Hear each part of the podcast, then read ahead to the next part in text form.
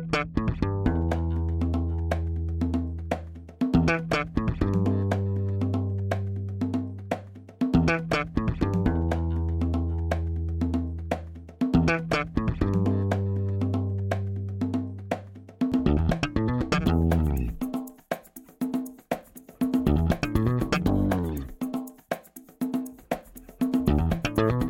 Este é o Tapa da Mão Invisível, podcast destinado àqueles que querem ouvir ideias que abalam sociedades e que não são ditas na mídia tradicional. Bem-vindo, Paulo Fux. Tudo certo, Júlio Santos? Tudo certo, cara. Como é que tá a nossa querida Porto Alegre, Havana do Sul? Está cinzenta, cinzenta, parece uma cor só, que nem os muros descascados de Havana mesmo. Não tem uma, uma tinta nova há muito tempo. Mas hoje temos alguém que conheceu a Havana do Sul, provavelmente, em algum momento ah, da sua carreira diplomática, né? Vamos... Quem é que a gente tem de A Havana hoje? original também. É, não a do Sul. A do Sul, do Sul não vale muito a pena visitar, mas quem é que conheceu a Havana original, Júlio? Seja muito bem-vindo, Paulo Roberto de Almeida. Muito obrigado, Júlio Santos. Muito obrigado, Paulo Costa Fux. É um prazer falar com vocês. Eu sou gaúcho por osmose, digamos. A minha esposa é de Porto Alegre. Vou muito ah, é? ao Rio Grande do Sul para convites acadêmicos e, e visitas familiares. Estou à disposição de vocês para a nossa conversa de hoje. Muito obrigado. Eu sou então brasiliense por osmose, porque eu estou morando aqui há dois anos e agora tenho um, a minha família aumentou aqui nessa terra e diferente de Porto Alegre, não está cinza, tá céu dos Simpsons, azulzinho com nuvenzinhas branquinhas. Esse lugar aqui, o clima é maravilhoso. Eu adoro o clima desse lugar. Mas, embora o Paulo Roberto seja gaúcho por osmose, ele não está tomando um chimarrão, né? Que nem eu e o Paulo Fux estamos tomando um chimarrão nesse hum. sábado de manhã, maravilhoso, embora quente, todos tomando um chimarrão, seja a 40 graus, seja a 0 graus. Benefícios do ar-condicionado, eu estou no ambiente climatizado, então é maravilhoso. Ô Fux, tem alguma coisa que te irritou nessa, nessa, nessa semana? Antes da gente falar sobre com hum, nossos convidados? Não, a princípio não, Júlio. Foi uma semana bem tranquila nesse sentido, mas eu ia dizer que eu gostei muito que o Paulo aceitou nosso convite aqui pra gente falar, porque eu já estou, que nem eu falei no outro episódio, eu já estou vendo que eu vou me irritar profundamente nas próximas semanas, conforme aumentam as tensões diplomáticas e tal, e eu vou ver muitos liberais e, principalmente, né, conservadores defendendo intervencionismo militar por aí. Então, eu quero justamente aproveitar esse episódio para ver uma preparação para o que está por vir aí, conforme o Brasil, inclusive, aumenta seu posicionamento, enfim, alinhado ao, ao Trump, porque se é uma das coisas que eu mais desgosto dos Estados Unidos, que é um país que eu gosto muito, que já falamos vários episódios, é o militarismo deles, é o intervencionismo militar. É um assunto que eu acompanho há muitos anos, eu vi os debates entre os candidatos a presidente e tal. E uma coisa que eu sempre ficava feliz é que o Brasil não importou. Os neoconservadores americanos que defendem bombardear o mundo inteiro para trazer paz, abre aspas. O Brasil nunca entrou nesse debate porque o Brasil é verdade. era um anão é, diplomático. Nós estamos né? numa conjuntura excepcional das relações internacionais em que você tem a grande potência hegemônica, dominante militarmente, tecnologicamente, economicamente, tentando exercer um hegemonismo que já não cabe mais eh, no momento presente, na medida em que você tem novos polos de poder, o multilateralismo, a política relativamente responsável da União Europeia e alguns atores emergentes, não é? O que indicaria a necessidade de uma cooperação internacional, um diálogo, uma concertação em torno dos grandes temas do direito internacional, da cooperação e eh, da manutenção da paz, não é? A atuação unilateral do governo Trump dos Estados Unidos, ela é negativa desse ponto de vista, porque ela sinaliza uma volta a velhos comportamentos que nos cinco séculos anteriores foram determinados pela ascensão da Europa Ocidental, o colonialismo, que se observa atualmente é uma tentativa de volta a um hegemonismo ultrapassado, anacrônico, não é? Nós tivemos quatro séculos de dominação europeia, dos descobrimentos até a Primeira Guerra Mundial, e depois a ascensão inequívoca dos Estados Unidos na sequência de dois grandes conflitos mundiais, em parte contestado na época da Guerra Fria pela União Soviética, mas depois da implosão da União Soviética, um certo hegemonismo ou unilateralismo americano. Atualmente, o mundo parece se encaminhar para um novo equilíbrio de potência, sobretudo com a ascensão fulgurante, economicamente inédita na história econômica mundial da China e que prefigura uma nova redistribuição de poder, não é? O que ensejaria um novo ambiente de cooperação internacional com base no direito internacional, na cooperação, na busca da paz, na minimização dos conflitos regionais, das guerras civis, dos conflitos interestatais em prol de uma cooperação para o desenvolvimento. Mas o governo Trump tem atuado de forma unilateral, arrogantemente unilateral, e nisso vem sendo seguido por alguns poucos países, entre eles, infelizmente, o nosso Brasil. Mas, Paulo, antes da gente entrar nessa questão, que eu achei ótima a abordagem, mas a minha dúvida antes, o Brasil, pelo histórico diplomático brasileiro, para quem não conhece, pudesse dar um, um, exemplo do que, que foi a trajetória diplomática brasileira, né, que é, geralmente era bem respeitado no exterior, e o que, que houve de mudança, tanto no governo PT, como agora, né, do qual tu, infelizmente, ficou sujeito às mudanças diárias. Só uma coisa, então, antes dele responder essa pergunta, eu tenho que apresentar o nosso convidado, né? Ainda não disse. A gente não deu o é. CV ainda. A gente não deu o CV. Peraí, peraí. Para tudo, para tudo.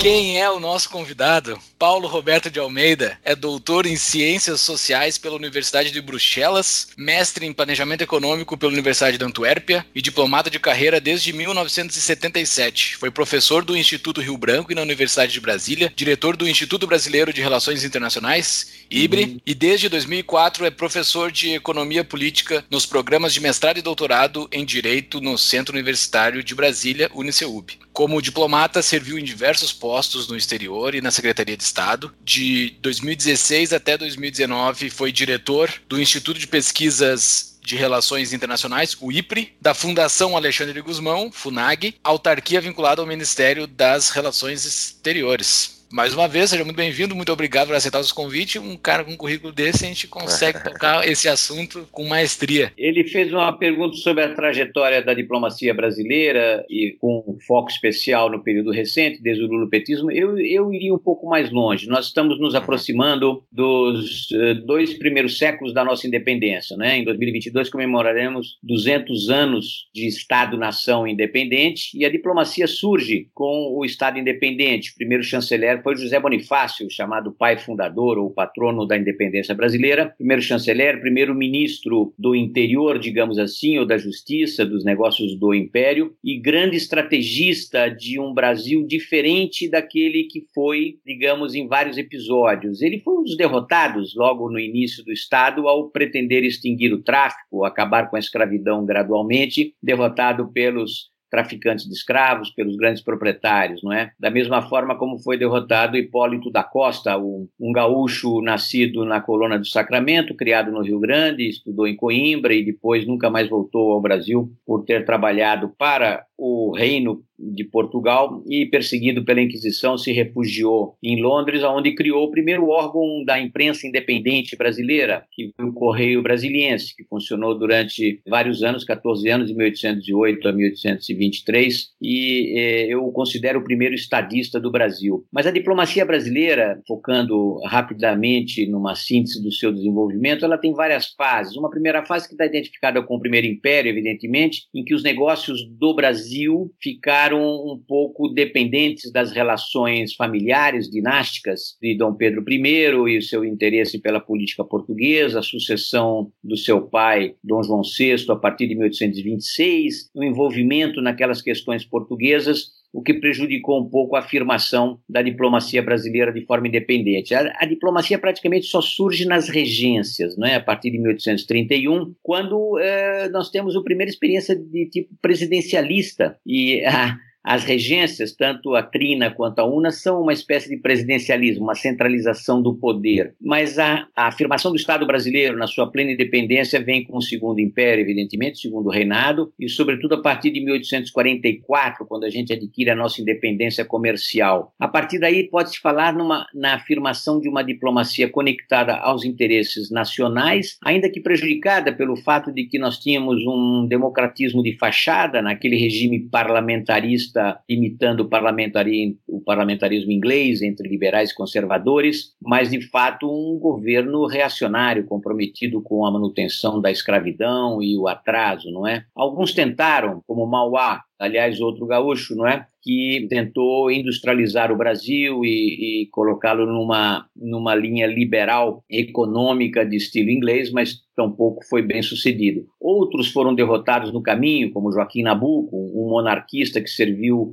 à República como diplomata e que foi um abolicionista sincero que queria conectar a abolição da escravatura a uma reforma agrária, à educação dos pobres, mas também foi um derrotado. Tivemos outros derrotados, diplomatas ou não, no segmento, Monteiro Lobato, um homem que queria o progresso econômico e industrial do Brasil. Tivemos Eugênio Goudin, que tentou manter o Brasil numa linha econômica sólida, bem fundamentada na economia política clássica, mas derrotado pelos protecionistas industrialistas. Mas, no ponto de vista diplomático, nós tivemos alinhamentos uh, e desalinhamentos ao longo desses 200 anos. Primeiro com a Inglaterra, depois com os Estados Unidos, na fase da Guerra Fria. Mas, desde o período militar, contraditoriamente, nós adquirimos uma feitura de política externa baseada na autonomia, né, na plena gestão dos negócios internacionais do Brasil, com autonomia política decisória e também com o projeto de desenvolvimento. E nos últimos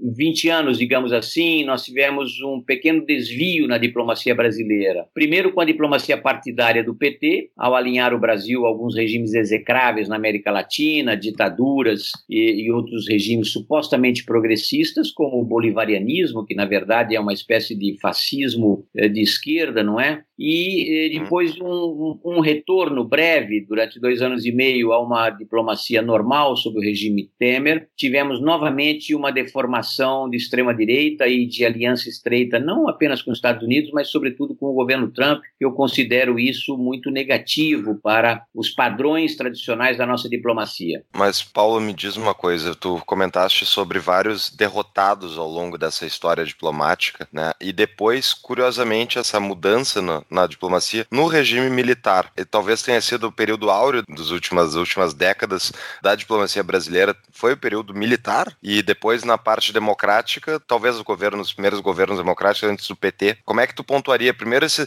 quem, esses derrotados? Por que, que houveram tantos derrotados e depois essa migração de, de foco, digamos assim? É verdade. Nós tivemos grandes próceres do pensamento político brasileiro, grandes estadistas. Eu os considero derrotados porque todos eles tinham projetos para o Brasil de reformas progressistas na educação, na reforma agrária, na questão da mão de obra, na capacitação econômica do Brasil. E eles se bateram contra lobbies, primeiro escravistas, latifundistas, depois industrialistas, protecionistas, e depois aquela obsessão securitária não é, dos militares com a ordem dentro do progresso e vários uh, erros, equívocos de política econômica, justamente no sentido da introversão econômica. Né? O Brasil é um país tradicionalmente protecionista, é protecionista desde o Império, mas uh, na época militar, que é uma espécie de modernização tecnocrática, autoritária, centralizada, nós tivemos uma exacerbação do dirigismo, do intervencionismo estatal, a ponto de que o Brasil criou uma espécie de stalinismo para os ricos, não é? Assim como Stalin fechou a União Soviética para industrializar o país, não é? Na base da escravidão, evidentemente, os militares de certa forma fecharam o país para transformá-lo numa grande potência, esse era o projeto, mas em bases autárquicas. Ora, as características mais pronunciadas da economia mundial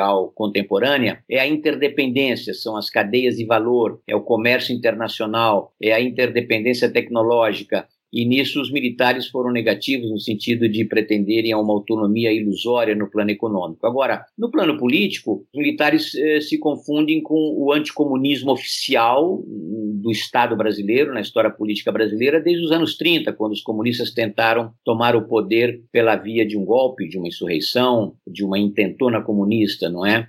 E depois a exacerbação dos conflitos políticos na República de 46 levou-os ao golpe de 64, que deveria ser temporário, segundo os cálculos do primeiro presidente Castelo Branco, e acabou se eternizando por mais de duas décadas, não é? é os uhum. militares queriam limpar o país da corrupção. Na verdade, eles é, transformaram o Brasil economicamente, no plano industrial, certamente, tiraram o Brasil da 34ª posição na economia mundial para colocá-lo entre os 10 ou 15 15 maiores, não é? Onde a gente ainda permanece, as 10 principais economias do mundo, mas eles exageraram na autarquia, na introversão, no estatismo, no dirigismo, no regulacionismo. A democracia nos trouxe liberdade, trouxe princípios eh, de direito eh, muito respeitáveis, organizou o Estado brasileiro em princípios democráticos, mas do ponto de vista econômico também foi esquizofrênico, na medida em que concedeu direitos e vantagens a todos sem contar com recursos suficientes para isso. Ou seja, nós temos uma legislação social ou distributivista, igualitária, social-democrática muito avançada, mas uma produtividade que é cinco vezes inferior é, à produtividade dos países de maior desenvolvimento. Aliás, nós temos uma carga fiscal, uma carga tributária equivalente aos países mais ricos para uma renda per capita cinco vezes menor. Então, nós tivemos a hiperinflação no período democrático, não é? desde o Sarney até o Fernando Henrique Cardoso, um plano econômico exitoso, o Plano Real em 94, corrigido em 99, que preparou o Brasil para uma fase de crescimento. Infelizmente, isso não foi aproveitado porque as políticas econômicas do governo Lula, desde o início, mas praticamente a partir de 2006, foram equivocadas no sentido de estimular gastos públicos contínuos acima do crescimento do PIB, acima do crescimento da inflação, acima da arrecadação, o que nos trouxe, infelizmente, a maior recessão da nossa história econômica. Nunca tivemos isso, nem na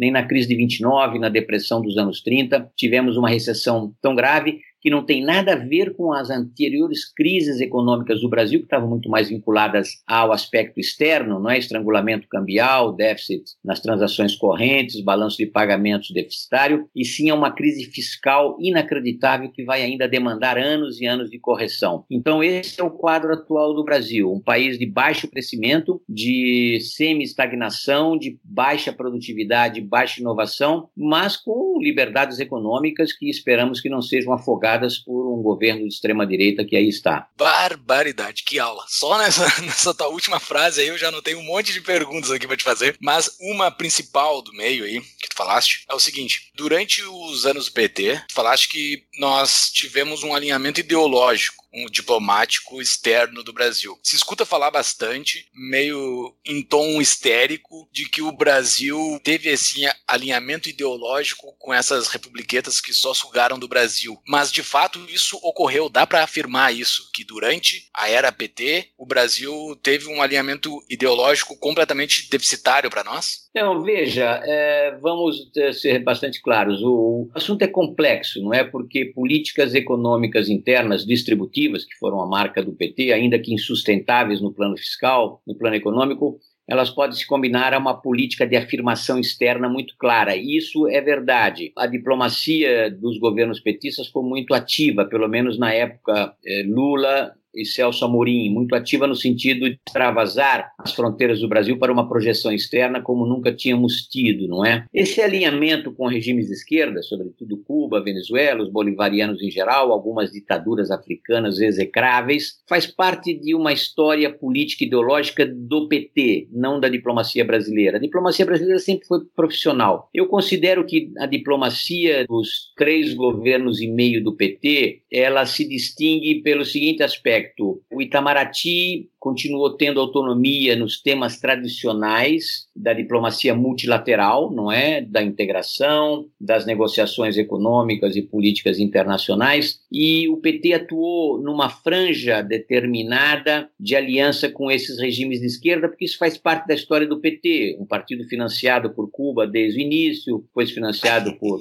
Hugo Chávez, provavelmente, e que depois pagou esse apoio de volta, sustentando essas ditaduras eh, não é? Como são Cuba e talvez, digamos assim, a Venezuela. Os diplomatas que trabalharam para a diplomacia do PT eram diplomatas profissionais, alguns bem alinhados ao regime petista, aos interesses megalomaníacos do presidente Lula, evidentemente, mas se a gente quiser uma imagem visual, digamos, do quanto é petismo e do quanto é diplomacia tradicional na era Lula, a gente pode usar essas tortas de economistas, não é? Essas pizzas ou bolos em que você distingue as diferentes fatias percentuais de participação nesse bolo, não é? Eu diria que na pizza diplomática do PT, talvez 75% fossem os temas tradicionais da diplomacia do Brasil, ou seja, multilateralismo, globalismo, direito internacional, integração, diálogo, acordos, projeção externa através da nossa representação diplomática. E talvez uma ou duas fatias da pizza, aliás, não no Palácio do Itamaraty, mas no Palácio do Planalto, que lá tínhamos um gaúcho, Marco Aurélio Garcia, assessor internacional do PT durante anos. Tu não para de citar os gaúchos ruins, cita um bom. É um professor, um acadêmico. Mas é difícil achar um bom. Enveredou pelo trotskismo, depois se aliou ao Lula e ao PT e exerceu esse cargo de assessor internacional do PT durante toda a sua carreira política, praticamente, e foi assessor internacional durante toda a era petista, do início do governo Lula ao fim da Dilma, não é? E aí essa franja petista da diplomacia era mais vinculada à América do Sul, América Latina, Cuba, Venezuela, Bolívia e assim, etc., atuando sobre essa diplomacia partidária, digamos, ou essa adesão aos interesses de Cuba ou dos bolivarianos. Ela não contaminava, digamos, todos os outros aspectos tradicionais do multilateralismo que estavam sob o comando do Itamaraty ou estavam eh, sob o comando operacional do Itamaraty. Hoje, o que nós temos nessa pizza diplomática, digamos, é um ketchup insosso, olavo bolsonarista que se espalha por toda a pizza, porque ela propaga coisas absolutamente descomunais para a diplomacia, que é o antiglobalismo. Ora, nenhum diplomata pode ser antiglobalista na medida em que o sistema internacional, as organizações internacionais são a agenda de trabalho diária dos diplomatas, não é? Mas, da mesma mas... forma como algumas concepções táticas de aliança com os Estados Unidos, de anticlimatismo, são absolutamente absurdas do ponto de vista da nossa diplomacia. Tu está usando o termo globalista, né? Isso aí tem uma diferenciação. Os conservadores e, enfim, racionários, para eles o globalismo é uma coisa, na verdade é o termo, até onde eu já vi, é sempre se referindo de forma pejorativa versus a globalização. Quais são as definições dos conceitos de acordo contigo, para deixar é, claro é, para Veja, a globalização é um processo irrefreável que existe desde os tempos pré-históricos, né, quando as tribos se deslocavam à procura de caça ou à conquista de territórios inimigos, de riquezas, etc. Então, a globalização é algo inerente ao sistema internacional e países podem se refugiar numa autarquia, numa introversão, num fechamento de fronteiras, mas eles farão isso ao seu próprio custo e prejuízo. Não é? Então, a globalização é algo inerente à transmissão de conhecimento, transferência de tecnologia, inovação, etc. O globalismo é um termo inventado por essas seitas que adotam teorias conspiratórias, não é? Você tem os Illuminati.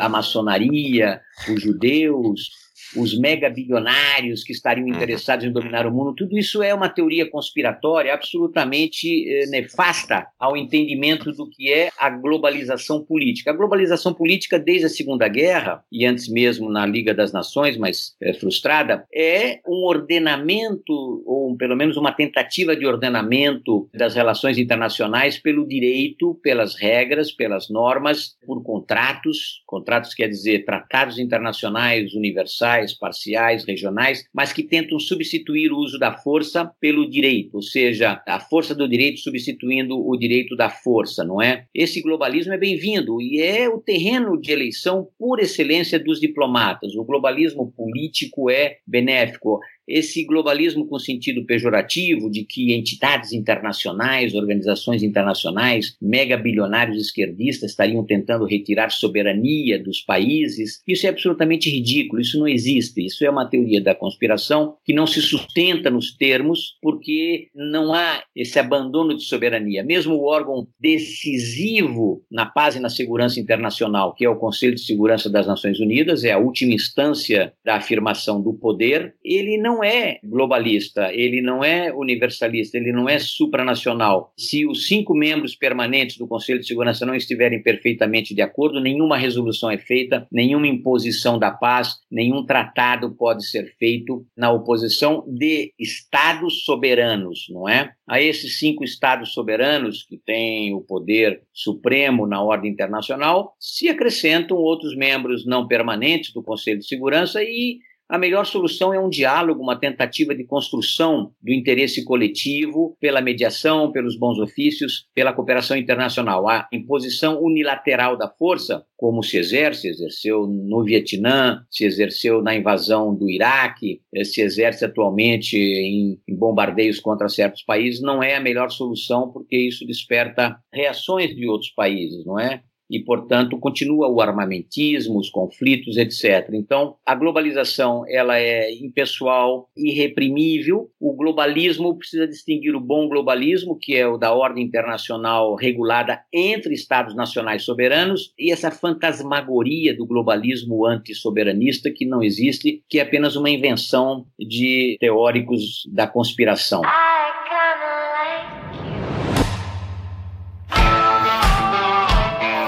Buenas! A CapTable, anunciante desde o início do Tapa, estourou em ofertas de startups. Invista em startups com modelos de negócio já validados pelo mercado, prontas para escalar, onde você pode comprar cotas dessas empresas com investimentos a partir de 500 reais. Ou seja, essas empresas já têm receita e agora estão buscando recursos para crescerem seus negócios de forma rápida. Entre no site e conheça tapadamãoinvisível.com.br barra cap, C de capacidade, A de apoio, P de patrocínio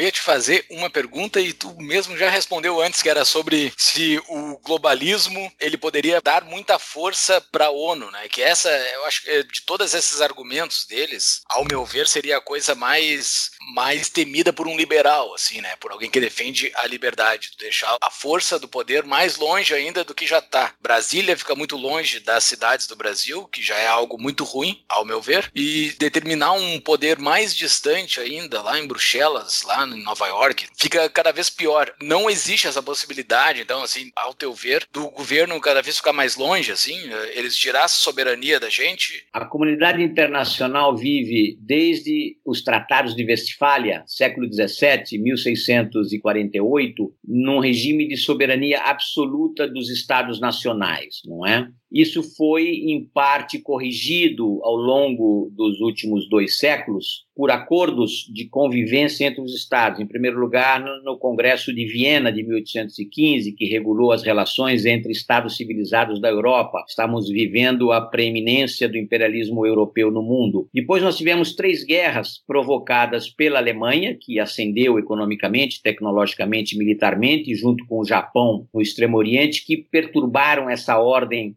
internacional, o chamado balanço de potências ou balanço de poderes do final do século XIX e início do século XX. A Alemanha atacou a França em 1870, derrotaria a França novamente em 1914 e 18 se não houvesse intervenção inglesa e, sobretudo, americana, e novamente derrotou a França em 1939 e 40 se não houvesse novamente a intervenção americana e se a União Soviética, que era aliada do nazismo no início da guerra, não tivesse sido atacado pelo Hitler e se tornou aliada. As tentativas de organização internacional por essa ordem globalista, digamos entre aspas, foram várias. O Concerto de Viena de 1815 era um concerto de grandes potências, não é? E dominou outros países emergentes, como o Brasil ou o Mediterrâneo, a China, o Oriente Médio, etc. Ao final da Primeira Guerra Mundial, nós tivemos uma tentativa de organização da segurança coletiva pela Liga das Nações, que, no entanto, foi frustrada pela ascensão novamente dos imperialismos rivais, dos uh, poderes uh, arrogantes, militaristas, expansionistas, como a Alemanha nazista, como o Japão militarista e fascista, o fascismo italiano, e tivemos uma grande destruição novamente. O resultado da Segunda Guerra é a ordem na qual nós vivemos hoje, em que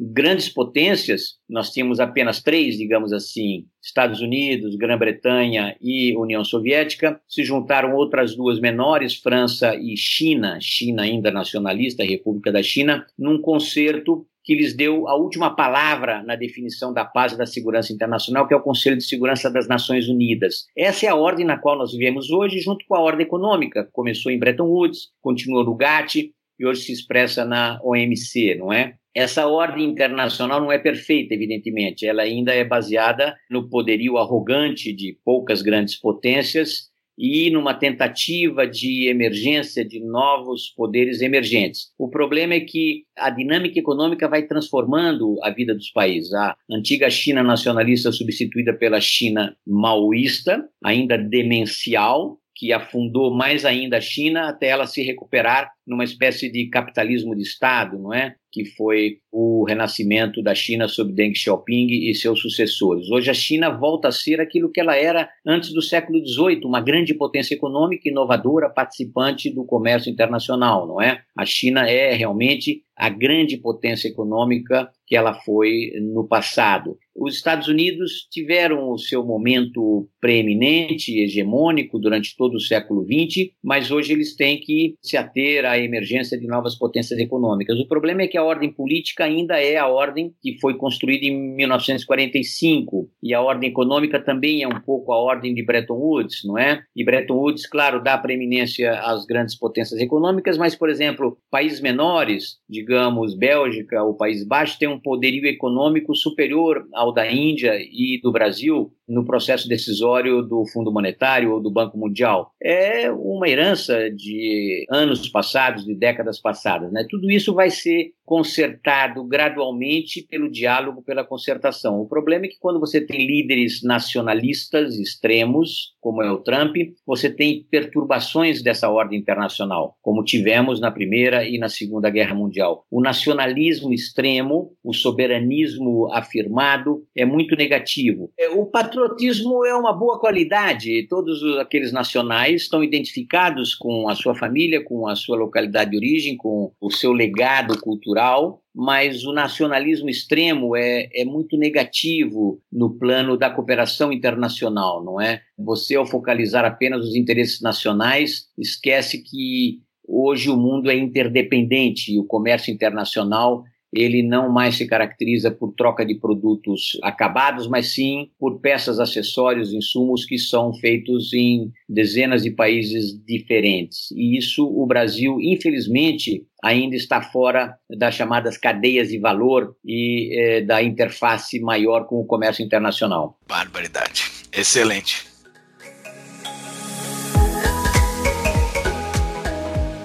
Júlio, eu acho que a gente estava falando de tantos fóruns externos, que nem os que tem em Bruxelas, o que tem em Nova York, que a gente não falou do nosso fórum interno, que é o nosso Apoia-se. E ele não tem fronteiras. Desculpa, Paulo, Paulo Roberto, eu estou com dois Paulos aqui, eu tenho que falar. Paulo Roberto, o nosso grupo, ele não tem fronteiras. Eu acho que a gente não precisa de um de, de diplomatas dentro dele, porque pode entrar qualquer um ali para dentro. Desde que ganhe o carimbo no passaporte, que se consegue entrando no nosso Apoia-se apoia.se barra tapa da mão invisível, tem a forma como você entra pro nosso grupo. Porém, a partir de agora, não é só isso, né? Tem mais coisa lá, né, Paulo? What, what, what? Demos uma boa reestruturada, então convidamos todos a conhecerem lá. E como bons estados que cobram para emitir um passaporte para permitir as pessoas entrarem em outros países, nós também cobramos uma taxinha, mas temos várias opções, não é só um passaporte unificado mais. Então deem uma olhada lá no nosso apoio. Só mais um ponto, ah. além das recompensas que nós temos no nosso apoio, se nós colocamos metas para nós mesmos a partir de agora, né? Também temos metas para cumprir. Olhem lá quais são as nossas metas e nos ajudem a cumpri-las, por favor. E muito obrigado por quem já nos ajuda há muito tempo. Paulo Roberto de Almeida, nós já contextualizamos, eu acho, né? Embora foi bastante resumido, a gente já deu um contexto. Porém, eu, a gente tem algumas coisas sobre o momento de agora, assim, né? Pra gente ver, principalmente Brasil e o mundo que tá fervilhando. Dentro desse porte que tem o Brasil, está entre as 10 maiores economias e tudo mais, de fato tem alguma relevância, assim? Quando acontece alguma coisa num, em algum canto do mundo, o Brasil tem que se meter, assim? Tipo, o que aconteceu lá no Irã agora, Estados Unidos e Irã. O que, que muda para eles se o Brasil der alguma ou não. Não é melhor o Brasil ficar quieto assim? Não, ah, sim, ok, eu não quero que se mate ninguém, eu sou contra a morte de inocentes, ok, e tira o pé. Não era melhor ter só falado isso? É verdade. Veja, o Brasil é um país que teve uma grande participação no sistema internacional, no plano retórico ou da simples participação, mas no plano do poder decisório, o nosso poder de influência é bem menor, evidentemente. Né? Nós estamos entre as dez maiores economias do planeta, apenas pelo tamanho, evidentemente aparentemente, não é? Como China e Índia também estão, mas todos esses países têm rendas per capita inferiores à da média da OCDE, a dos Estados Unidos, etc nós temos apenas 1% do comércio internacional e pela renda per capita do Brasil nós estamos aí entre o lugar sexagésimo e septuagésimo, não é? Então, em termos de bem-estar, nós ainda estamos muito aquém de ser um país influente no plano internacional. Mas nós nos engajamos, a diplomacia brasileira foi muito ativa desde o século XIX e, sobretudo, no período pós-Segunda Guerra. Nós participamos em todos os organismos fundadores da ordem internacional atual.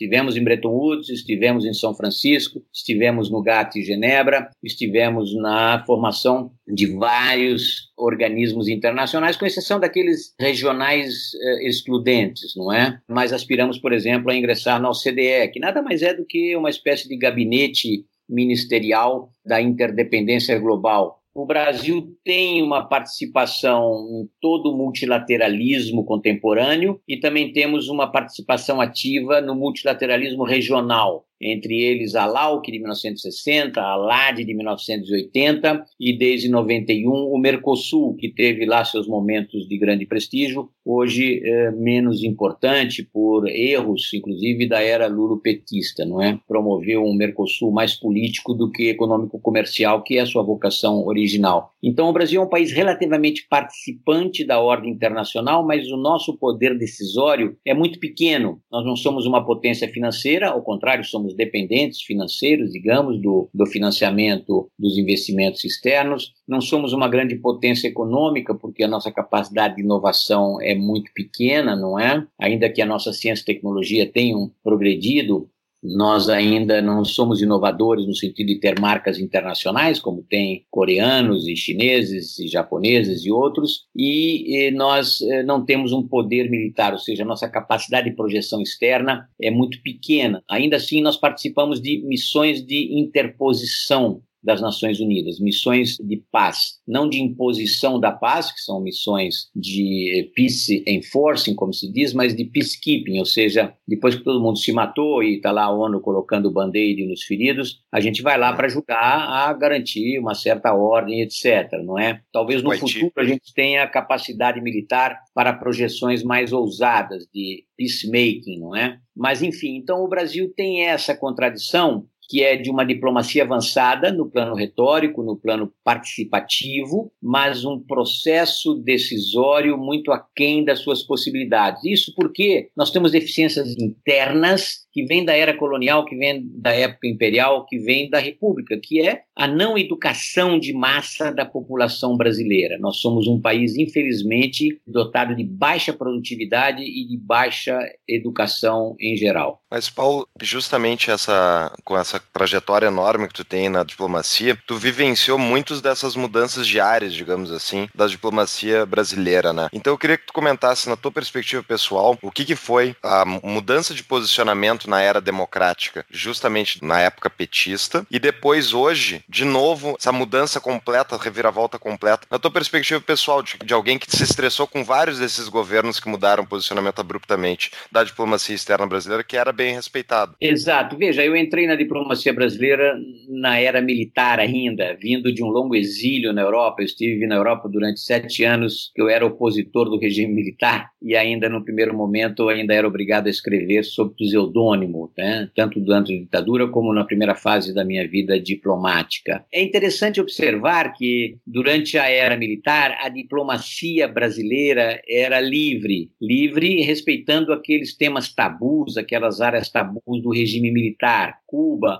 movimento comunista internacional, União Soviética, e a diplomacia estava constrangida por quê? Violações de direitos humanos, pelas torturas, pelas prisões, pela censura, não é? Isso, felizmente, terminou. Nós, na democracia, pudemos evoluir de forma plena, não é? Participando dos debates em direitos humanos, em meio ambiente, em acordos comerciais, ainda que com baixo poder decisório, como eu mencionei. Mas, na era lulopetista, o que, que houve de mudança? Houve de mudança o seguinte, na área área dos direitos humanos, por exemplo, o Brasil sempre buscou, pela sua diplomacia profissional, politizar os temas de direitos humanos que podem ser usados como armas políticas. Não é durante a Guerra Fria e nesse período nós temos, estávamos alinhados com os Estados Unidos, mas depois nos tornamos autônomos mas durante a Guerra Fria, direitos humanos, liberdade de imigração, de expressão, de organização, eram usados pelas democracias ocidentais para fustigar os regimes do socialismo real. Não é? Isso terminou com o processo de Helsinki, que foi uma, um diálogo entre o Ocidente e a União Soviética, os países socialistas.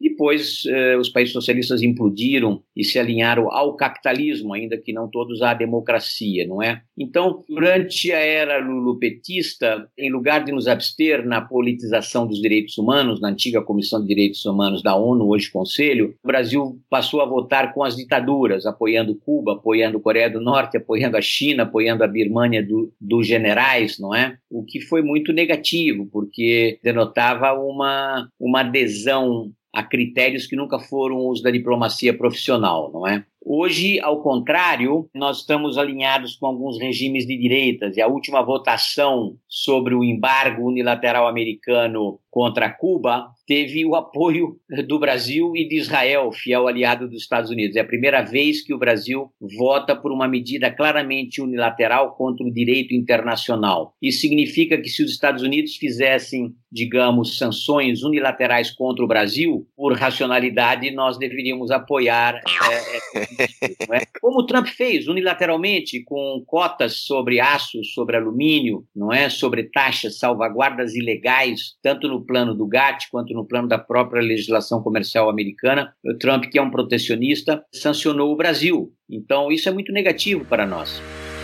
Quer ficar por dentro de todas as novidades do nosso podcast? Yeah, Mr. White. Temos uma solução. Acesse nosso site tapadamãoinvisível.com.br e cadastre seu e-mail. Então, já que tu entrou no Trump, vamos falar sobre a movimentação recente que houve na, na, diplomacia externa americana. Eu considero, na verdade, uma continuidade dos últimos, talvez, 20 anos dos Estados Unidos pós-queda, especialmente pós-queda do Muro de Berlim, né, com intervenções unilaterais, teve no Iraque duas vezes, Afeganistão, enfim, com várias justificativas, né, cada uma, as, algumas pessoas têm mais preferência ou não, mas consideras isso? Tu consideras uma continuidade essa do Trump em relação, por exemplo, ao Irão que houve essa semana recente agora do assassinato? Enfim, de um cara que certamente não era uma boa pessoa? Ou tu acha que tá tendo uma diferença de política externa agora? Veja, Estados uh, os Estados Unidos têm, desde o século XIX, mais afirmadamente desde o Woodrow Wilson, no início do século XX, uma ambiguidade. É o pior presidente, a meu ver, dos Estados Unidos dos últimos 100 anos, tranquilamente, ele e o FDR, porque ele foi o primeiro que começou os intervencionismos mesmos, não foi? É, mas, enfim, é, veja, existe uma ambiguidade na política externa americana. O George Washington recomendava não intervenção em qualquer guerra externa, não é? é tentativa de autonomia absoluta, mas os Estados Unidos se tornaram intervencionistas no final do século XIX, exercendo uma espécie de direito de polícia no seu entorno imediato, no Caribe, invadiu o México e, de certa forma, colonizou algumas dependências, né? Porto Rico, Havaí e América Central em geral, pelas suas multinacionais. O surgimento do multilateralismo contemporâneo vem com Woodrow Wilson e seus 14 pontos para concluir um armistício aceitável na Primeira Guerra e uma ordem internacional segura. Os 14 pontos do Wilson foram uma boa base para a construção de uma ordem internacional identificada com a paz, com a segurança coletiva. Não deram certo porque os próprios Estados Unidos, por recusa do Congresso americano, se isolaram do multilateralismo, não entraram na Liga das Nações e ela então ficou pendente de um equilíbrio de poderes entregue apenas aos estados imperialistas europeus que precipitaram o mundo numa nova guerra, não é? O arranjo de 45 da Organização das Nações Unidas é uma tentativa de corrigir os erros da Liga das Nações, que realmente não tinha dentes para, digamos, prevenir potências agressores. Hoje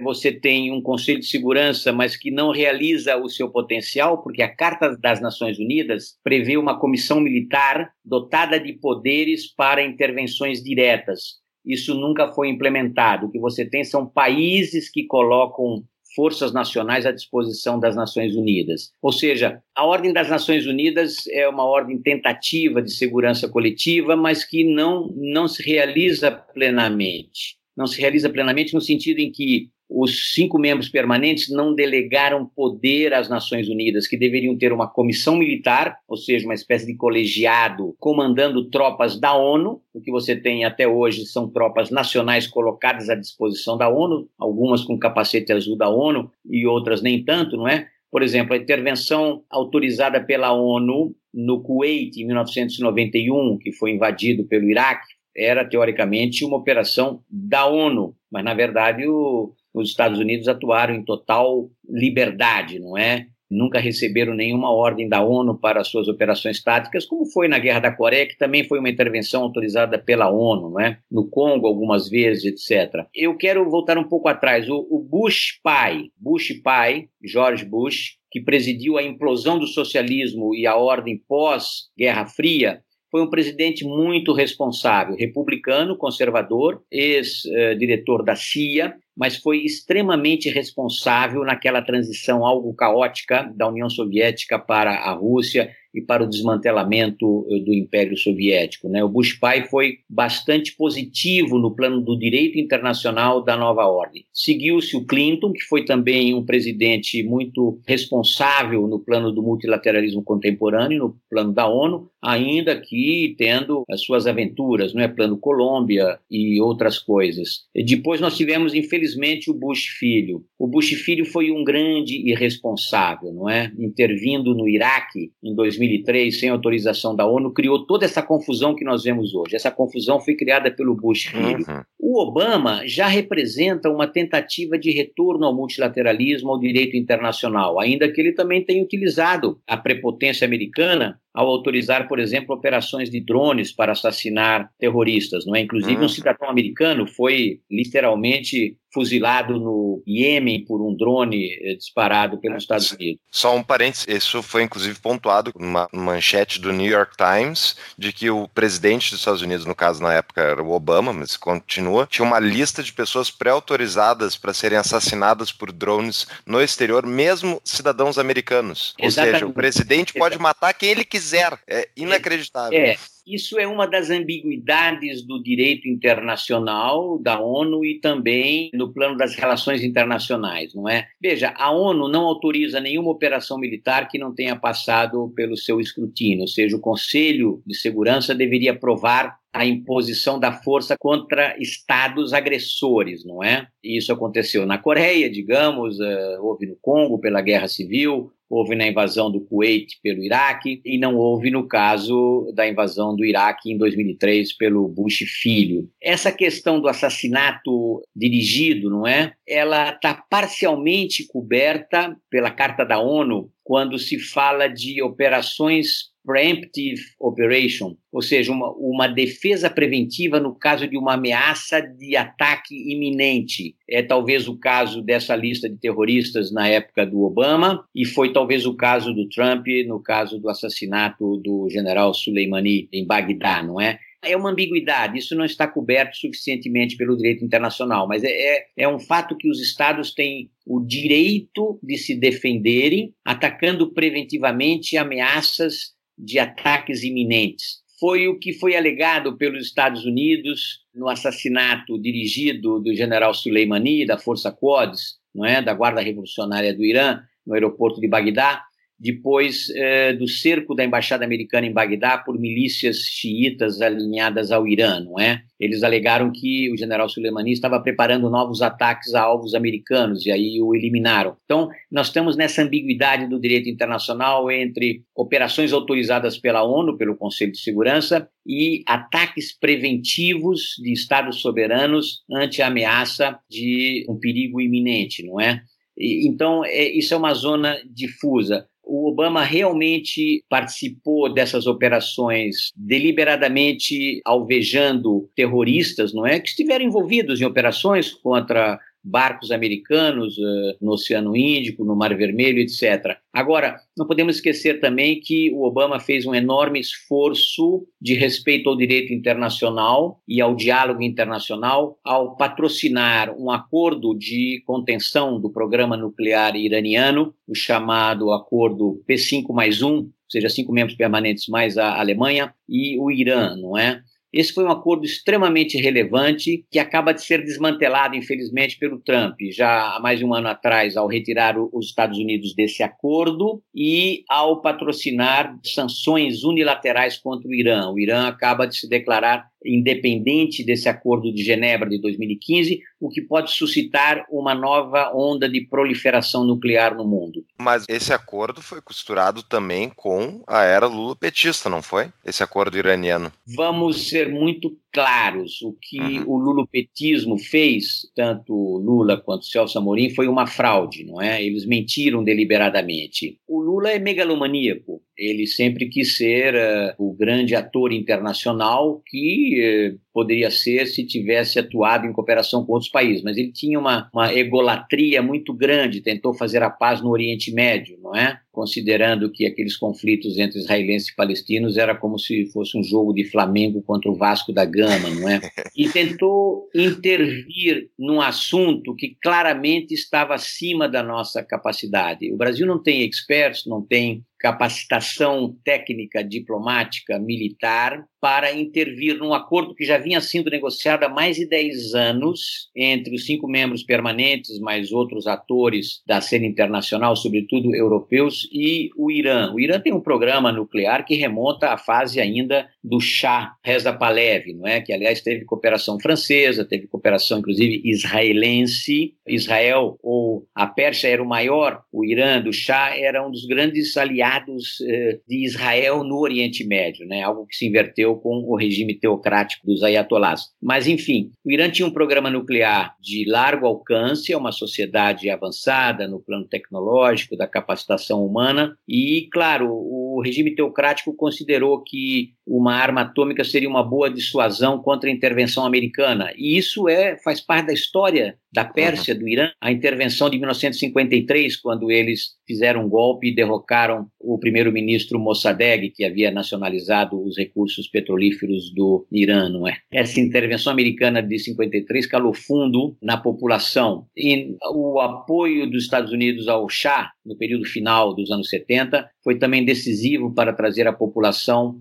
à revolução contra o Shah, e infelizmente é um regime teocrático tão mais radical e repressor do que o do Shah. Então, o, o, que você tem é que um programa benéfico para a não proliferação nuclear que foi o Acordo de Genebra de 2015, no qual Obama se empenhou, tinha sido, de certa forma, bypassed, ou, ou, tinha sofrido a intervenção antes, não é? Desde 2009, 2010, pelo Lula e pelo Celso Amorim, que visavam justamente projetar o Brasil além dos seus sapatos, como se diz, né? Essa, essa tentativa de acordo triangular, Brasil, Turquia, Irã, era um acordo claramente positivo para o Irã porque subtrairia o Irã de inspeções intrusivas da Agência Internacional de Energia Atômica, ele se veria obrigado apenas a exportar uma parte do seu urânio enriquecido para a Turquia e, teoricamente, atenderia às necessidades de monitoramento e vigilância da ONU, não é? Mas era um acordo claramente fraudado. E houve uma mentira clara do Celso Amorim quando ele disse que o Obama havia pedido ao Brasil que fizesse um acordo. Não. O Obama, como sempre, muito gentil, pediu que o Brasil ajudasse a convencer os iranianos que eles queriam entrar em acordo com a Agência Internacional de Energia Atômica e os países membros do Conselho de Segurança para colocar uma, uma suspensão, um waiver no seu programa de enriquecimento nuclear. Então, aquele acordo costurado pelo Brasil em 2009, 2010 e que levou Lula a abraçar o Ahmadinejad era um acordo parcial, capenga, que não garantiria realmente as inspeções como deveriam ser feitas. E aí você teve mais cinco anos de negociações com sanções de vários países, não da Rússia e não da China, mas dos países ocidentais contra lá o Irã, para levar à mesa de negociação. O acordo de 2005 é um acordo muito positivo para a comunidade internacional, ainda que temporário e precário. Mas esses são os problemas que você tem em proliferadores, como é a Coreia do Norte, por exemplo, cuja novela nuclear se arrasta há mais de 15 anos, não é? Sem sucesso até o momento. Então, eu considero que o gesto do Trump de denunciar esse acordo e de atacar unilateralmente lá o Irã, muito negativo no plano da proliferação nuclear. Muito bem. Excelente. Excelente. E nesse contexto de tudo que está acontecendo no mundo, desses relacionamentos entre países, lá no início, você tinha falado que a interdependência econômica, as cadeias de valores, é algo que sempre existiu, é algo que vem e a gente não consegue segurar, e, e, o, e o, desenvolvimento vem disso, e eu, eu, concordo plenamente. Com esse novo governo do Brasil, esse governo que, que está há um ano e pouco, essa interdependência econômica está em risco? Ele é pior para essas interdependências econômicas ou ele é melhor? Essa forma com que os, os diplomatas atuais e o Ministério de Relações Exteriores está se comportando piora economicamente o Brasil? Veja, a minha, a minha posição sobre o governo Bolsonaro, ela só poderia ser feita se houvesse um governo Bolsonaro. Não existe, claramente. Ele é um cidadão notoriamente despreparado para o cargo que ocupa, não tem nenhuma noção de políticas públicas, menos ainda de política internacional, ou seja, ele é a confusão em pessoa, não é? Ele não é uma personalidade preparada está muito aquém das necessidades do Brasil, numa fase em que o Brasil está entregue a uma recessão econômica ainda relevante, não é? Tem contas públicas deficitárias e vai continuar assim por mais três ou quatro anos, pelo menos. E o Bolsonaro não tem programa nenhum, não há nenhum programa econômico de governo racional. Existe uma confusão muito grande nesse governo, que é uma fragmentação de posições diferentes dos seus componentes, não é? Havia um componente militar mais racional, mais pragmático, que hoje está diminuído. Havia uma herança do chamado lava-jatismo, né? a luta contra a corrupção, pela segurança do juiz Moro, que se tornou ministro e que hoje está sendo frustrado em vários dos seus objetivos. Um terceiro componente do governo Bolsonaro é essa é suposta equipe liberal. Existe realmente uma equipe econômica muito competente, muito bem formada, dirigida por um ministro formado em Chicago, mas que é um bom investidor no mercado de capitais, talvez um bom professor de economia financeira, sem maior experiência tecnocrática ou governamental, não é? Mas que tem intenções de liberalização, evidentemente. Apenas que o Brasil é um país extremamente amarrado, regulado ao extremo, com intervencionismo estatal que subsiste apesar de todos os ensaios e tentativas de liberalização, desde a era Collor, da era Itamar, da era Fernando Henrique Cardoso, que foram revertidos em parte no governo Lula e que foram destruídos pela Dilma e sua ação nefasta, inepta, incompetente e corrupta nos anos 2011 e 2016, não é? Tivemos um intervalo racional do governo Temer, tentativa de correção, e bem feita na área inflacionária, na área das contas públicas, mas muito ainda resta por fazer. Mas as tentativas liberalizantes desse governo até agora foram frustradas. Uma primeira tentativa de suspender o antidumping sobre o leite em pó foi sabotada pelos protecionistas brasileiros, entende? Em vez do antidumping, tivemos aumento de tarifa sobre leite em pó estrangeiro, inclusive contra a Nova Zelândia, que é um país competitivo. Uma segunda tentativa de liberar a importação de bananas do Equador, que que faz menos de 0,01% das importações brasileiras, é, foi também sabotado pelo Eduardo Bolsonaro, pela família Bolsonaro, porque tinha raízes no Vale do Ribeiro, enfim.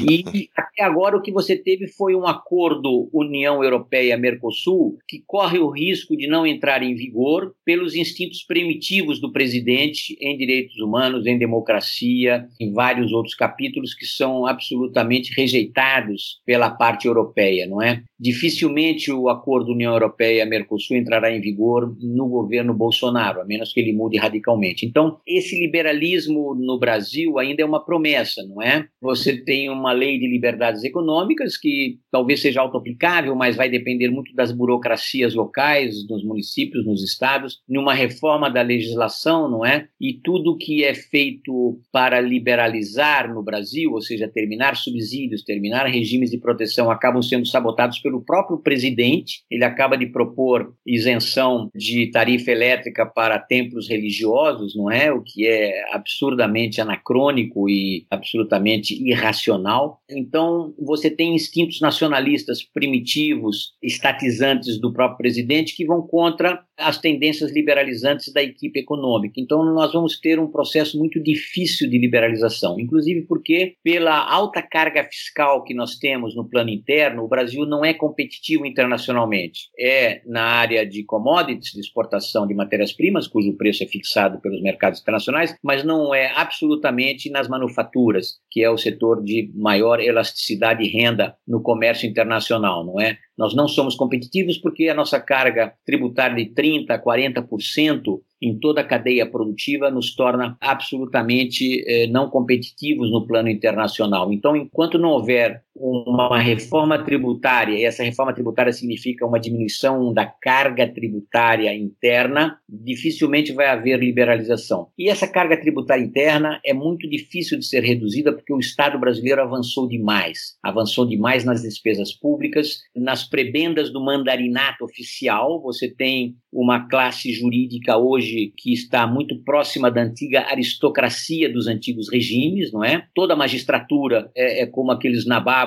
do antigo regime feudal ou é, das monarquias não é?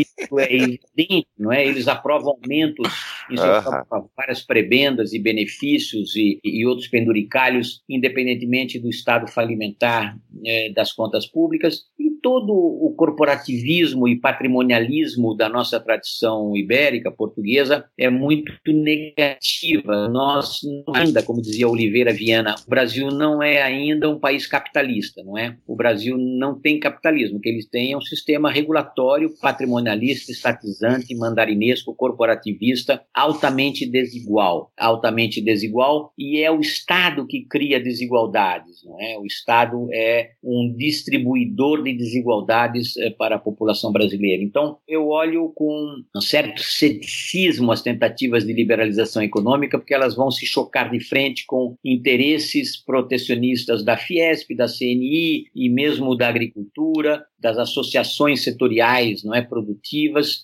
e elas, em parte, têm razão. Elas dizem que com uma carga tributária de 30% a 40%, elas não poderiam permitir uma competição aberta com produção chinesa ou produção americana, japonesa, europeia ou dos próprios vizinhos latino-americanos. Essa é a nossa tragédia. Que tratada essa resposta. Só nessa resposta sua eu já faria um episódio aqui de tanta coisa legal que tu falaste. Muito obrigado. Eu acho que foi muito bem respondido ao que eu queria saber do que está acontecendo no Brasil, a nossa posição atual e a relação com o mundo. Eu quero fazer uma, uma pergunta mudando completamente de assunto e voltando para um assunto anterior, que na mídia, nos últimos dias, após a morte do general iraniano Soleimani, o mundo se dividiu em duas partes. O mundo, pelo menos o meu mundo do Twitter que eu sigo se dividiu em duas partes. Uns falavam que o mundo ficou melhor após a morte desse cara, e foi uma decisão certa, e a outra falou que o mundo ficou pior porque agora vão surgir novos líderes, a coisa vai ter um revanchismo. Blá, blá. Eu sei que a resposta não é possível ser binária, assim, tu não vai conseguir me responder, ficou melhor ou ficou pior, porque é muito mais complexo do que isso. Mas teria como me dar uma resposta, assim, qual o posicionamento? O mundo tende a ficar melhor, tende a ficar pior? Foi certeiro ter feito isso? Não foi? Porque o cara, de fato, ele era um crápula, ele aparentemente é um, ele ia fazer muito mal se ele tivesse vivo, mas talvez a morte dele pode ter piorado, pode ter gerado uma reação em cadeia muito, muito pior. Qual é a sua resposta para esse dilema do Twitter? Veja, no plano geral é difícil fazer uma análise em preto e branco, né, no maniqueísmo uh, das pessoas. Os Estados Unidos tiveram um presidente, Andrew Jackson, que era um matador de índios enquanto atuava no exército americano na cavalaria, não é? Um grande matador de índios que se tornou um presidente americano, enfim. E o Woodrow Wilson, que foi supostamente um multilateralista, um progressista no plano do direito internacional, era um racista terrível que disseminou o racismo nos nos Estados Unidos, não é? E aí estimulou ainda os estados do Sul a radicalizarem nos linchamentos, no apartheid, na segregação racial federal, oficial e reconhecida, não é? Então, o mundo é, é difícil de ver o mundo em preto e branco. O mundo ficou melhor ou pior com o assassinato deliberado do Soleimani? É difícil dizer. Veja, por uma dessas ironias da história, o Soleimani foi o melhor aliado dos Estados Unidos no combate ao Estado Islâmico. Estado Islâmico que só surgiu porque os americanos, sob o Bush filho, de forma estúpida, desmantelaram o exército do Saddam Hussein e aí deixaram soldados à disposição das milícias, das brigadas e dessa conformação que surgiu pós-Saddam Hussein do Estado Islâmico, né? O Irã por razões próprias nacionais, por razões também de projeção externa, foi um país decisivo na luta contra o Estado Islâmico, um objetivo que também era partilhado pelo Assad, um assassino notório, não é? E pelos Estados Unidos, enfim, pelas potências ocidentais. O Estado Islâmico foi um grande desafio ao equilíbrio do Oriente Médio, que foi vencido militarmente, ainda que talvez não tenha sido vencido totalmente no plano mental, ideológico, religioso, não é? Então, uh, o Soleimani provavelmente esteve envolvido nos atentados em 1994 em Buenos Aires contra a MIA, Associação Israelense, contra a própria Embaixada de Israel. 85 pessoas morreram. Você teve um procurador que investigou e responsabilizou líderes iranianos pelos atentados e a conivência da Cristina Kirchner. Esse procurador, Alberto Nisman, foi suicidado, digamos assim, não é? Mas ele poderia ter sido, se tivesse vivo, o próximo presidente iraniano. E talvez esse presidente iraniano conservasse o acordo nuclear que foi feito em 2015. Então, o mundo é muito mais complexo e os países agem por interesses próprios, mas em alguns momentos você tem derrapagens, não é? O Trump eu considero uma imensa derrapagem na história dos Estados Unidos, não é? Um país que patrocinaram o estabelecimento da ordem econômica e política contemporânea desde 44, 45, e o Trump estava empenhado em desmantelar tudo o que era do Obama, mas tudo também o que os americanos fizeram desde 44, não é? A ONU, a própria OTAN, ele denunciou o TPP, o, o Acordo Transpacífico, um acordo de livre comércio imenso, denunciou o NAFTA, o acordo com o Canadá e México, e acabou com as perspectivas de um acordo transatlântico entre a União Europeia e os Estados Unidos. Ou seja, ele é um protecionista, um nacionalista, um rústico, um ignorante em economia e em política internacional. Eu não sei se o mundo estava dividido em duas partes. A própria reunião da OTAN, na última terça-feira, em Bruxelas, recomendou moderação e aparentemente o governo americano se conteve na resposta aos ataques missilísticos do Irã é, contra unidades e bases militares americanas no Iraque, não é? Então, o mundo nem sempre é melhor ou pior, ele tem ambiguidades, zonas cinzentas, de sombras que devem ser aproveitadas por estadista desde que existam estadistas. Paulo, as tuas Excelente. respostas são de uma sobriedade que falta muitas vezes na análise, né? É aquela análise, até a gente comentou isso em outros episódios, é tribo, né? É a minha tribo versus a tua, e, e as tuas análises são uma sobriedade que falta nessa na discussão política, realmente sensacional, mas a gente já vai se encaminhando para o fim também, né? Sábado de manhã não vamos, não vamos torturar o, o diplomata, que tem bastante trabalho para fazer. Agora vamos lá, antes da gente ir para tuas considerações finais do teu livro indicado, Paulo, eu queria só convidar os nossos ouvintes a ingressarem no site do Tapa, né, tapadamãoinvisível.com.br e lá responderem a pesquisa que a gente botou no site. Barra pesquisa já vai direto para pesquisa. tapadamãoinvisível.com.br barra pesquisa, então vocês vão direto para pesquisa, onde a gente está tentando conhecer melhor o nosso público para desenvolver novos produtos, né, como bons capitalistas que somos. Bom, então, Paulo, vamos para nossa parte final. Tua dica de livro e depois para tuas considerações finais sobre esses assuntos todos. Chaves, como dizia meu velho avô, se quiser chegar a ser alguém, devore os livros. Quê? Que devore os livros. Bem, veja, eu sou muito produtivo, estou sempre lendo, refletindo, escrevendo. Como o lulopetismo me deixou na geladeira, eu passei anos na biblioteca do Itamaraty sem nenhum cargo na Secretaria de Estado, durante 13 anos e meio não tive nenhum cargo. Barbaridade! Tive... É isso que eles fazem, né? Exatamente. Em 2003, no começo do governo Lula, eu fui convidado por ter doutoramento para chefiar o mestrado do Itamaraty, ou melhor, o mestrado em diplomacia do Instituto Rio Branco. Isso foi vetado pela administração Celso Amorim, Samuel Pinheiro Guimarães Guimarães, então eu trabalhei fora do Itamaraty durante alguns tempos, voltei ao Itamaraty, fiquei na geladeira, como se diz, ou nas escadas e corredores, o DEC, Departamento de Escadas e Corredores, durante anos.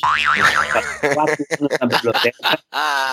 Tive uma, uma missão provisória na China em 2010 para seguir a exposição universal de Xangai. Voltei ao Itamaraty sem função, tirei uma licença, prêmio, a que eu tinha direito por 30 anos acumulados de carreira diplomática, fui dar aula em Paris, voltei sem nenhuma função, aceitei um posto secundário num consulado do Brasil no exterior, passei três anos fora do Brasil entre 2013 e 2015, voltei sem nenhuma função no Itamaraty, voltei à minha biblioteca habitual. Depois do impeachment da Dilma, eu fui convidado para exercer o cargo de diretor do Instituto de Pesquisa de Relações Internacionais IPRE, onde fiquei dois anos e meio, e meu tenho um relatório completo sobre minhas atividades, eh, provavelmente três, quatro atividades por semana, de convite a personalidades estrangeiras, seminários, publicações, etc. E no começo deste governo, ou seja, em janeiro de 2019, eu fui proibido de continuar exercendo atividades, ou seja, me congelaram durante algum tempo. Logo no dia 2 de janeiro, não é? Pediram que eu não fizesse mais nada, eu tinha programas eh, preparados, tinha convites dirigidos a personalidades, um deles ao sogro do atual chanceler, o Luiz Felipe Seixas Correia, que foi secretário-geral do Itamaraty duas vezes, outro ao Marcílio Marques Moreira, que tinha sido diplomata, depois foi embaixador em Washington, foi ministro da Fazenda para falar, mas isso nada pôde ser feito, e depois no carnaval eu fui expurgado do IPRI por uma decisão arbitrária do atual chanceler. Por quê? Eu publiquei no meu blog, o chanceler também tem um blog chamado Metapolítica 17, onde ele publica algumas loucuras, não é?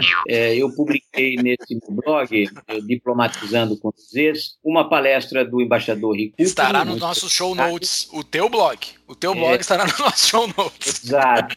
É, dia 3 de março, eu publiquei no meu blog, portanto, uma palestra do embaixador Recupero, um artigo do ex-presidente e ex-chanceler Fernando Henrique Cardoso sobre a questão da diplomacia, especificamente voltada para o caso da Venezuela, e um artigo do próprio chanceler, aliás, criticando os dois eh, precedentes, não é tanto o embaixador Recupero quanto o ex-presidente Fernando Henrique Cardoso. Coloquei essas três peças no meu blog, deve ter sido a uma e meia da manhã da segunda-feira de carnaval. Eu fui acordado na segunda-feira de carnaval às 8 horas pelo chefe de gabinete do chanceler para me demitir do IPRE, não é dizendo que eu tinha ofendido o chanceler. Na verdade, eu tinha apenas comparado o artigo dele com duas outras peças de dois embaixadores respeitados, um ex-presidente, um ex-ministro, etc. Então, eu, ao ficar sem cargo, eu me dediquei a fazer o que eu sempre faço. Fui novamente à biblioteca, juntei todos os meus textos que sucederam ao meu livro precedente, que era era o Nunca Antes na Diplomacia, um livro publicado em 2014. Então eu juntei todos os textos que eu considerava representativos da era 2014-2018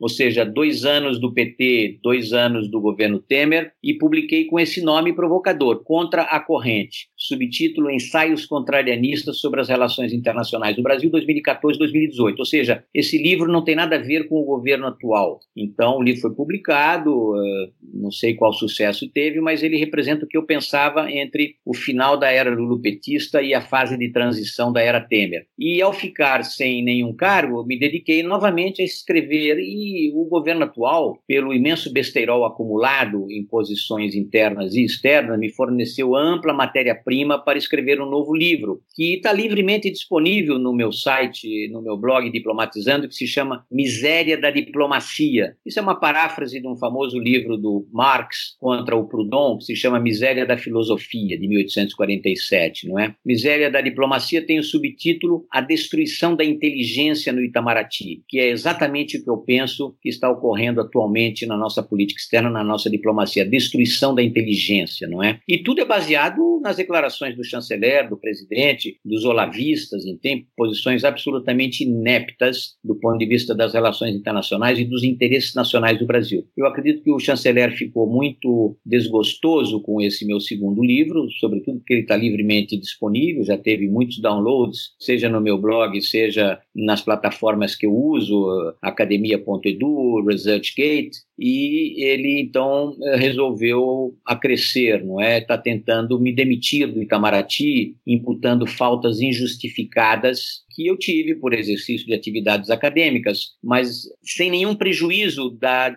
diplomacia ou da política externa. Eu estou no Itamaraty, supostamente lotado na divisão de arquivo e comunicações, ou seja, eu tenho como chefe um primeiro secretário a quem eu tenho que pedir permissão para sair de férias, e como eu não tenho funções, eu me dedico a fazer o que eu faço, não é? Eventualmente eu vou à faculdade para bancas de mestrado ou de doutorado e aí não registro na catraca eletrônica o ponto do dia, não é? O chanceler quer registrar essas faltas, descontar do meu salário e me punir por um processo administrativo por uma suposta inassiduidade habitual. Ora, eu sou assíduo no Itamaraty, apenas eu não tenho funções exercidas, não é? É uma situação esquizofrênica de ataque agressivo, provavelmente é dirigido a mim como forma de intimidar os outros diplomatas para que eles não reajam a essa política externa esquizofrênica que nós estamos vivendo atualmente. Que situação, hein?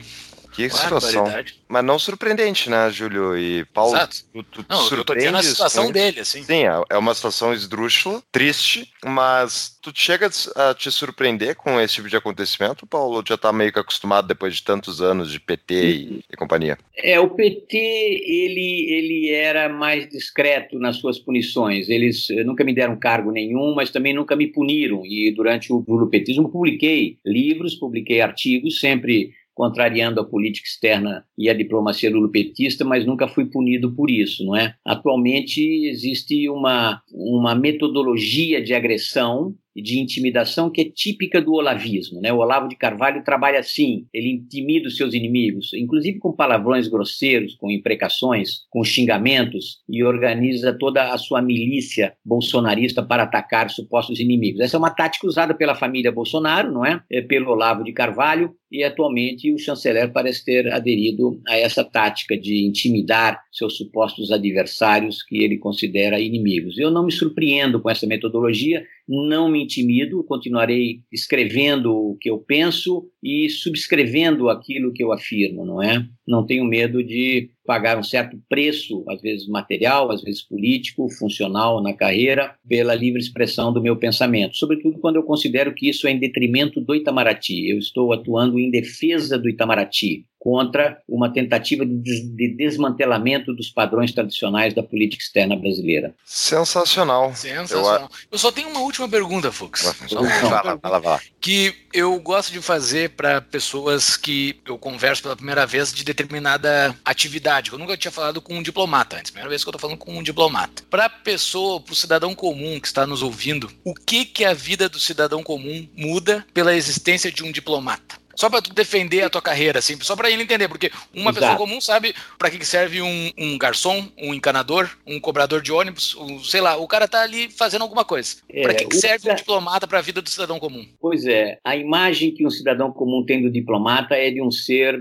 é, quase pairando na estratosfera, né, entre recepções, grandes reuniões, em salões acarpetados, boas maneiras, regado a uísque, etc. A nossa vida é muito mais o, o diplomata é um burocrata, é um burocrata do Estado, como existem outros mandarins do Estado, funcionários eh, da Receita Federal, do Banco Central, da carreira da magistratura, ou seja, nós somos mandarins, nós somos burocratas altamente especializados, porque o, o, recrutamento para a carreira é extremamente exigente, digamos que a seleção é muito rigorosa, os exames exigem um conhecimento descomunal de várias matérias das humanidades, da economia, do direito internacional. Então, nós somos burocratas especializados com uma boa formação técnica. Agora, o, o burocrata também, ele se rege pelos mesmos princípios da vida militar, hierarquia e disciplina, não é?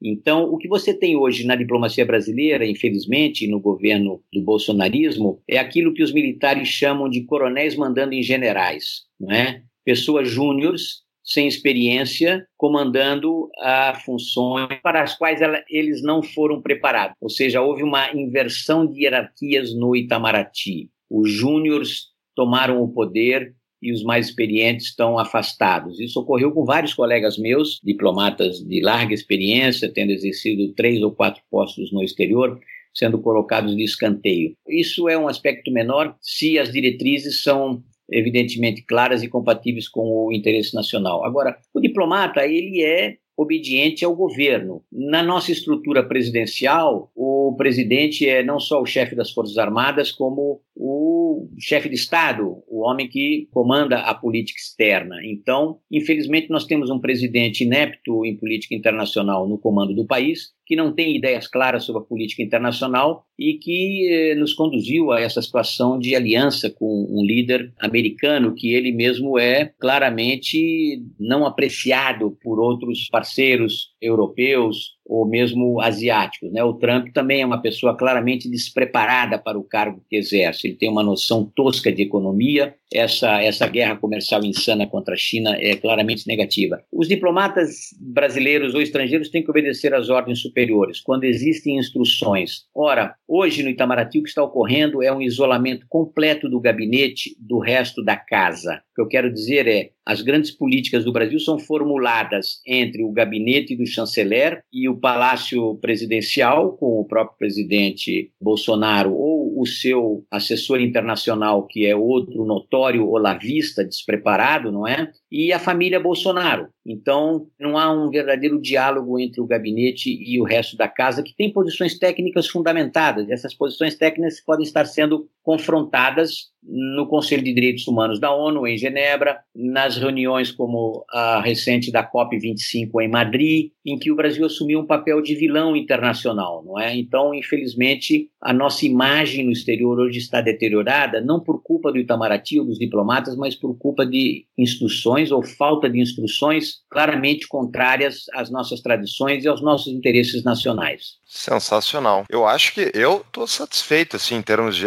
Eu acho que a gente tratou dos últimos 100 anos de diplomacia, a perspectiva brasileira, americana, economia, o Itamaraty atual, Irã. Mas é, é, uma, é uma cultura, né, Júlio? Que privilégio. Eu sou um rato de biblioteca. Desde antes de começar a ler, eu já na biblioteca, então o que eu mais tenho são leituras acumuladas, não é? Uhum. O lulupetismo tem muitos anos de frequência da biblioteca e aparentemente o lavo bolsonarismo também vai me dar muitos anos de frequência da biblioteca e mais discussão. Foi excelente o papo. Excelente. excelente. Uh, foi uma aula, eu acho que aprendi muito. Acho não, eu uhum. aprendi muito e eu acho que os ouvintes vão, vão aprender bastante também. Só antes da gente ir embora, só quero dar o um recado para quem está nos ouvindo. Acesse nossas redes sociais: Instagram, Facebook, YouTube, Twitter, para ficar sabendo da divulgação de novos episódios. Nos sigam em Spotify, SoundCloud, Google Podcast, iTunes, sempre Tapa da Mão Invisível, para nos achar em todos os aplicativos, todos os outros também tem. E todos os nossos episódios com os show notes estão no nosso site www www.tapadamainvisível.com.br. Lá nos show notes tem os links para todos os livros que nós indicamos aqui. Pessoal, utilizem os nossos links da Amazon lá, que é uma outra forma de nos ajudar. Clicando no nosso link da Amazon, nós ganhamos uma partezinha de comissão. Então, quando for comprar os livros indicados pelos nossos convidados, entrem lá, dão um cliquezinho no nosso link e ajude o Tapa de uma outra forma também. Era isso, considerações finais, Paulo Fux. Só que tenho a agradecer a aula que a gente recebeu. E, ah, e faltou uma coisa, Júlio. Temos agora o canal do Telegram para quem quiser receber as novidades do Tapa. Paulo é. Roberto Almeida, muito obrigado pela tua explicação, eu achei sensacional e só temos a agradecer. Obrigado, Paulo Fux, obrigado, Júlio Santos. Uh, a minha recomendação é que evitem maniqueísmos, leiam muito, observem o mundo. Eu leio tudo da extrema esquerda à extrema direita para formar a minha opinião, sem nenhuma prevenção ideológica. E foi uma, um papo muito agradável, estou à disposição de vocês em próximas oportunidades. Muito obrigado. Nós que agradecemos. Muito obrigado. Forte abraço. Abraço. Tchau, até a próxima.